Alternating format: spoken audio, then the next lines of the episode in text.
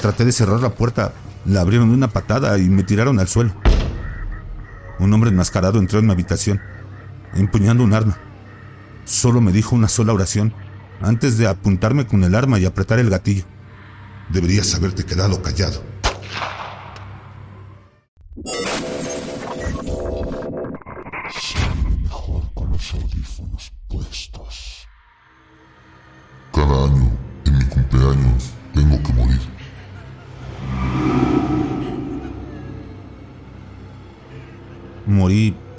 Vez el 18 de agosto del 2006. No fue una muerte particularmente agradable, ni tampoco lo que esperaba. Fue simplemente el acto aleatorio de violencia que destruyó mi vida y salió de la nada. Estábamos relajándonos en el bar, disfrutando de unas copas después de un ajetrado día de trabajo. Era mi turno de comprar una ronda de bebidas, así que estaba tratando de llamar la atención del cantinero. Sentí que alguien me golpeaba en el costado. Al principio pensé que alguien me acababa de golpear, pero luego sentí el calor el rápido chorro de sangre que corría por mi camisa. Me di cuenta entonces, ahí, que en realidad me habían apuñalado. Por lo que puedo recordar, ni siquiera fue tan doloroso. Aún así, mis piernas se dieron debajo de mí y me derrumbé en el suelo. Incluso en ese momento me preocupaba más arruinar mi costoso traje, ignorando el hecho de que podría estar muriéndome. La muerte es así de divertida. Todos piensan que son la excepción, que saldrán airosos de cualquier situación horrible que el universo les haya impuesto. Al menos, eso es lo que pensé, mientras la vida abandonaba mi cuerpo. El mundo que me rodeaba se volvió negro, y antes de que me diera cuenta, acababa de morir. Luego estaba el vacío. Al principio era poco más que obscuridad, solo interrumpida por extrañas formas y colores en la distancia. Cuando recuperé el sentido del entorno, fui arrastrado hacia un nuevo mundo, uno sin dolor, sin sufrimiento ni muerte. Todo lo que había eran personas en un viaje a diferentes destinos. Si todos habían muerto como yo, o si aún no había nacido, no lo sabía. Todo lo que sabía era que ya no tenía miedo. Las preocupaciones, la ansiedad y todos mis miedos habían quedado atrás. Una luz apareció en la distancia, infinitamente lejos. Sabía que ese sería mi destino final. Mi propósito final en la breve vida que había llevado. Desafortunadamente, nunca logré llegar tan lejos. Me desperté sobresaltado en mi propia cama, empapado de sudor y temblando como un maníaco. Mi mano agarró reflexivamente mi costado para cubrir la herida que había sufrido, pero ya no estaba ahí. De hecho, no tenía un solo rasguño en mí. ¿Acaso había sido todo un sueño? Mi teléfono se iluminó en la mesita de noche. Lo levanté y encontré docenas de mensajes de texto y llamadas perdidas. Hey, hombre, estamos en el bar. ¿Vienes o qué? Fue el primer mensaje leído, enviado a las 21:43. Oye, Rick, ¿dónde diablos estás? El segundo mensaje leído, enviado a las 22:23. Luego hubo un par de llamadas telefónicas y otro mensaje. Supongo que te quedaste dormido o tal vez estás teniendo suerte. Lo que sea, beberé otro trago en tu honor. Feliz cumpleaños, Rick. Luego, tuve más de 20 llamadas telefónicas y un mensaje singular que me provocó escalofríos. Por el amor de Dios, levanta el maldito teléfono. Algo le pasó a Dan. Inmediatamente regresé a la llamada. Mis dedos temblaban tanto por la anticipación como por el recuerdo de lo que había sucedido hace solo una noche.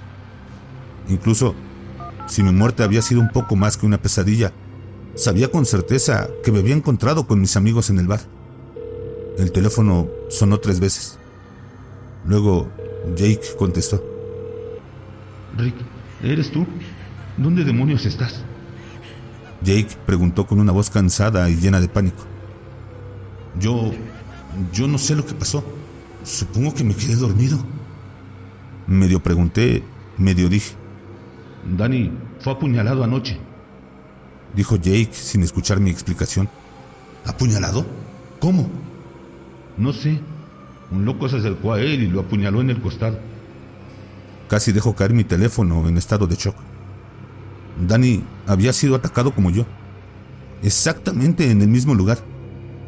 Mil pensamientos pasaron por mi mente. ¿Él está bien? Todavía está en cirugía. Solo le están informando a su esposa sobre... Espera, aquí viene. Jake alejó su teléfono, pero pude escuchar el sonido apagado de su discusión. La esposa de Danny parecía molesta, pero no pude distinguir las palabras. ¿Jake? Yo pregunté. Está. Está. Danny está muerto. Los siguientes momentos se convirtieron en una neblina borrosa de información. Todos conocíamos a Danny desde que éramos niños, y ahora simplemente se había ido. El asesino ni siquiera logró salir del bar. Al parecer, uno de los clientes le disparó cuando intentaba atacar a otro invitado. Aún así, no podía quitarme la sensación de que se suponía que iba a morir esa noche. Independientemente de lo sucedido, el tiempo pasó sin respuestas. Algunos de nuestros compañeros de trabajo renunciaron después de la muerte de Danny, tratando desesperadamente de seguir adelante. No los culpé. También necesitaba algo de distancia.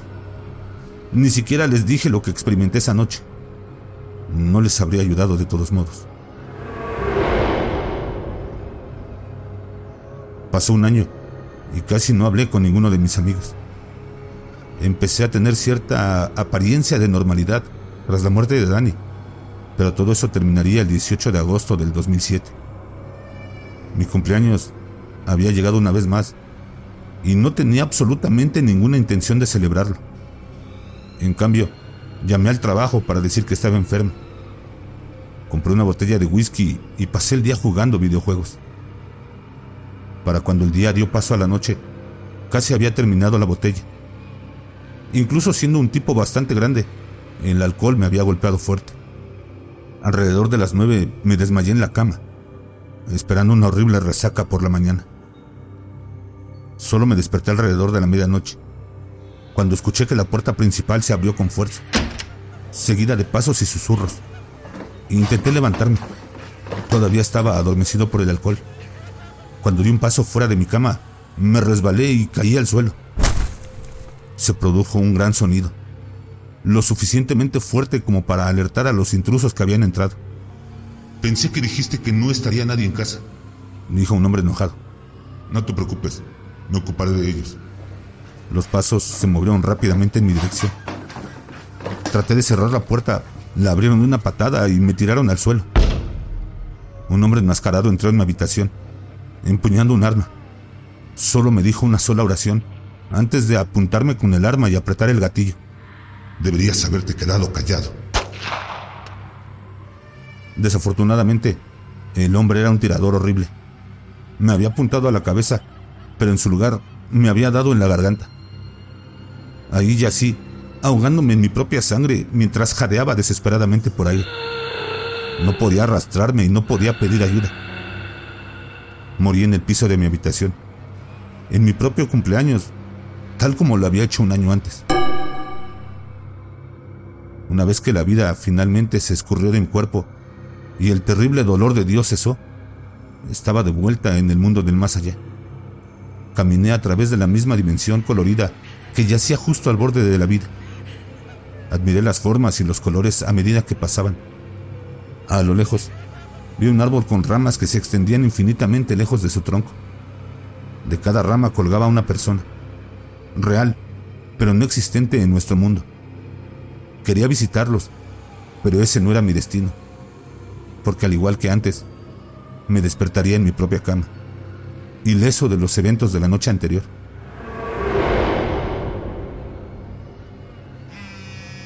Mi teléfono vibró y me llenó de un temor insondable.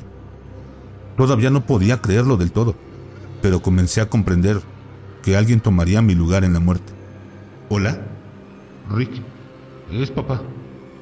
Tu madre, tu madre, ella, ella falleció anoche. Se me formó un nudo en la garganta. Sabía lo que vendría después, pero tenía que preguntar.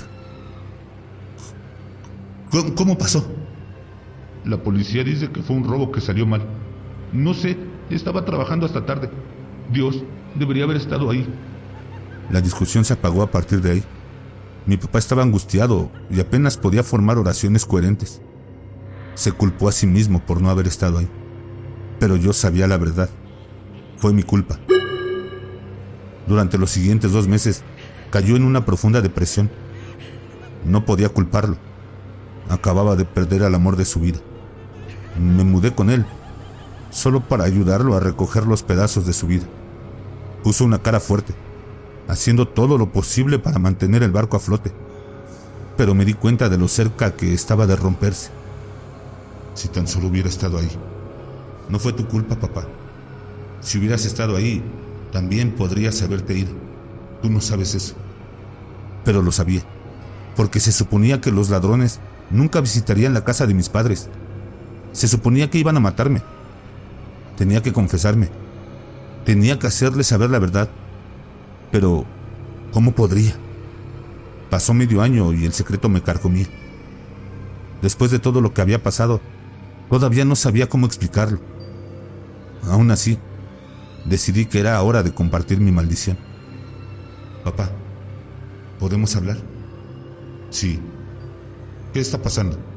Preguntó con una expresión de preocupación en su rostro. Él me conocía bien y podía decir que una pesada carga me estaba agobiando. Empecé contándole mi primera muerte, hasta el más mínimo detalle. Por supuesto, coincidía con todo lo que la gente había presenciado en el bar esa noche. Incluso la ubicación de la herida de arma blanca. Le dije que Dani había tomado mi lugar en la muerte y que me sentía culpable. Naturalmente, se mostró escéptico al principio, pero luego le hablé de mi madre. No le ahorré ningún detalle. Le dije dónde me habían disparado, que habían derribado la puerta y que había dos ladrones. Cada detalle coincidía perfectamente al pie de la letra. Lo siento mucho, papá. Fue mi culpa. Yo la maté. Se quedó sentado en silencio, procesando lo que le acababa de decir. No fue tu culpa. Estaba confundido. No había ni una pizca de ira en sus palabras, solo abrumadora empatía. ¿Cómo puedes decir eso? Ella no tenía que morir. Reflexionó sobre sus próximas palabras cuidadosamente antes de hablar. No hiciste nada malo, Rick. Seguiste con tu vida y estas cosas te sucedieron. No sé por qué te ha traído de vuelta, ni siquiera cómo, pero no tienes la culpa de lo que te han hecho. ¿Así que me crees? Él asintió y me abrazó en un brazo. De repente, ya no estaba solo en el mundo. Alguien sabía lo que me estaba pasando. ¿Y si pasa de nuevo? Entonces, lo superaremos juntos. Se mantuvo fiel a estas palabras, incluso cuando se acercaba mi próximo cumpleaños. Esa muerte era más mansa. Me resbalé en la ducha y me rompí el cuello. El último pensamiento que pasó por mi mente cuando dejé el mundo por tercera vez fue, ¡qué jodido cliché!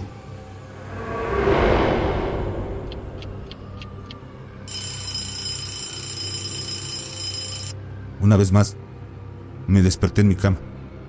Llamé a mi papá asegurándome de que todavía estaba vivo, horrorizado de que pudiera haber tomado mi lugar. Ni siquiera podía respirar hasta que vino corriendo a mi lado, preguntándome qué había pasado. Me rompí el cuello, pero estoy bien. Creo. Me tomó un tiempo darme cuenta de quién había tomado mi lugar esta vez. Pero una vez que escuché que mi jefe había muerto, algo se rompió dentro de mí. Era el hombre más amable que jamás hubiera conocido. Y al igual que yo, se resbaló y se rompió el cuello. Esa fue la gota que colmó el vaso. No fue una extraña coincidencia que pudiera ignorar, ni una premonición. Decidí entonces, ahí, que no podía vivir con la responsabilidad. Tenía que ponerle fin. Incluso si eso significaba renunciar a mi propia vida. Pensé que si tomaba el control de mi propio destino y me suicidaba fuera de mi propio cumpleaños, tal vez podría evitar que mueran más personas. Primero, le dejé una larga carta a mi padre, explicando por qué había decidido irme. No podía enfrentarlo en persona. Sabía que trataría de disuadirme, pero era algo que tenía que hacer. No podía permitir que más personas murieran en mi nombre. Por desgracia, el destino es una perra voluble. No importa cuánto lo intenté, simplemente no podía acabar con mi propia vida. Intenté colgarme, pero la cuerda se rompió. Entonces traté de pegarme un tiro, pero el arma se atascó. Cuando eso falló, traté de conducir mi auto contra un árbol, pero de alguna manera sobreviví también. Cualquier intento fracasó. Todo lo que podía hacer era esperar mi próximo cumpleaños y dejar que alguien muriera en mi lugar. No importa cuántas veces lo hice, no podía morir. Era esclavo de mi destino y me estaba destruyendo. En el 2009, un conductor ebrio me atropelló y mi novia ocupó mi lugar. En el 2010 me ahogué y mi amable vecino tuvo que pasar por esa muerte. En el 2011 morí de un aneurisma cerebral que acabó con la vida de mi tía. Y así sucesivamente. Cada año moría y una persona cercana a mí tomaba mi lugar. Seguí tratando de encontrar una salida, pero el destino no lo tendría.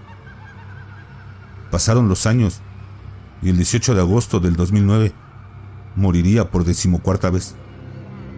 Yo me había enfermado una semana antes, para gran confusión de los médicos. De acuerdo con todos, y cada uno de los valores del laboratorio estaba bien, pero seguía enfermándome.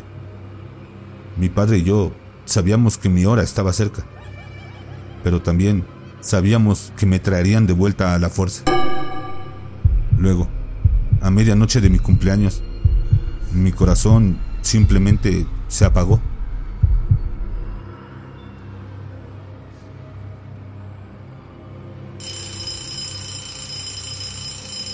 Me desperté sobresaltado en mi propia cama y la enfermedad era un poco más que un recuerdo lejano.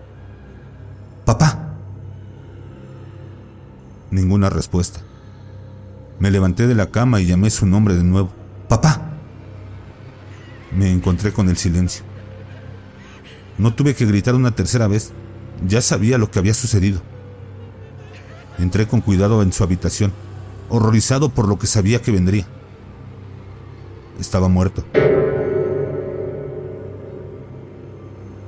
Acababa de sufrir de un ataque al corazón. Él había tomado mi lugar y yo no podía hacer nada para salvarlo. El funeral vino y se fue de un borrón. Lo único que se notaban eran los asientos que faltaban de las personas que habían pasado antes que él. Algunos de ellos habían vivido sus propias vidas y habían muerto como la naturaleza pretendía. Pero se suponía que varios de ellos seguirían viviendo. En lugar de eso, simplemente habían tomado mi lugar en la muerte. Heredé varias cosas de mi padre. Entre ellas, encontré una carta dirigida a mí parecía bastante desgastada, así que me di cuenta de que la había escrito hace mucho tiempo.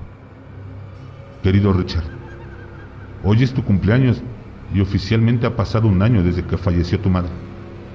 Si bien extraño mucho, estoy agradecido de tenerte todavía cerca. Sé que si le dieran a elegir, querría que vivieras. Me siento igual. Ambos sabemos que algún día podría tomar tu lugar en la muerte. Nunca dudes que felizmente daría mi vida, si eso significa que puedes vivir. No elegiste esta maldición, así que no te culpes. Solo haz lo que se supone que debe hacer cada persona. Apreciar a las personas que te rodean, porque nunca sabes qué día podría ser el último. Te amo, papá. Desde que leí esa carta, He estado buscando una salida. Puede que mi padre quiera que deje eso atrás, pero ¿Cómo puedo seguir viviendo sabiendo que estoy ocupando el lugar de alguien? Hace mucho que me fui de la ciudad, viviendo solo, en una cabaña, en algún lugar lejos de la gente. Con suerte, si no me queda nadie que se preocupe por mí, la gente dejará de morir. Al menos hasta que pueda descubrir no solo cómo morir, sino cómo permanecer muerto.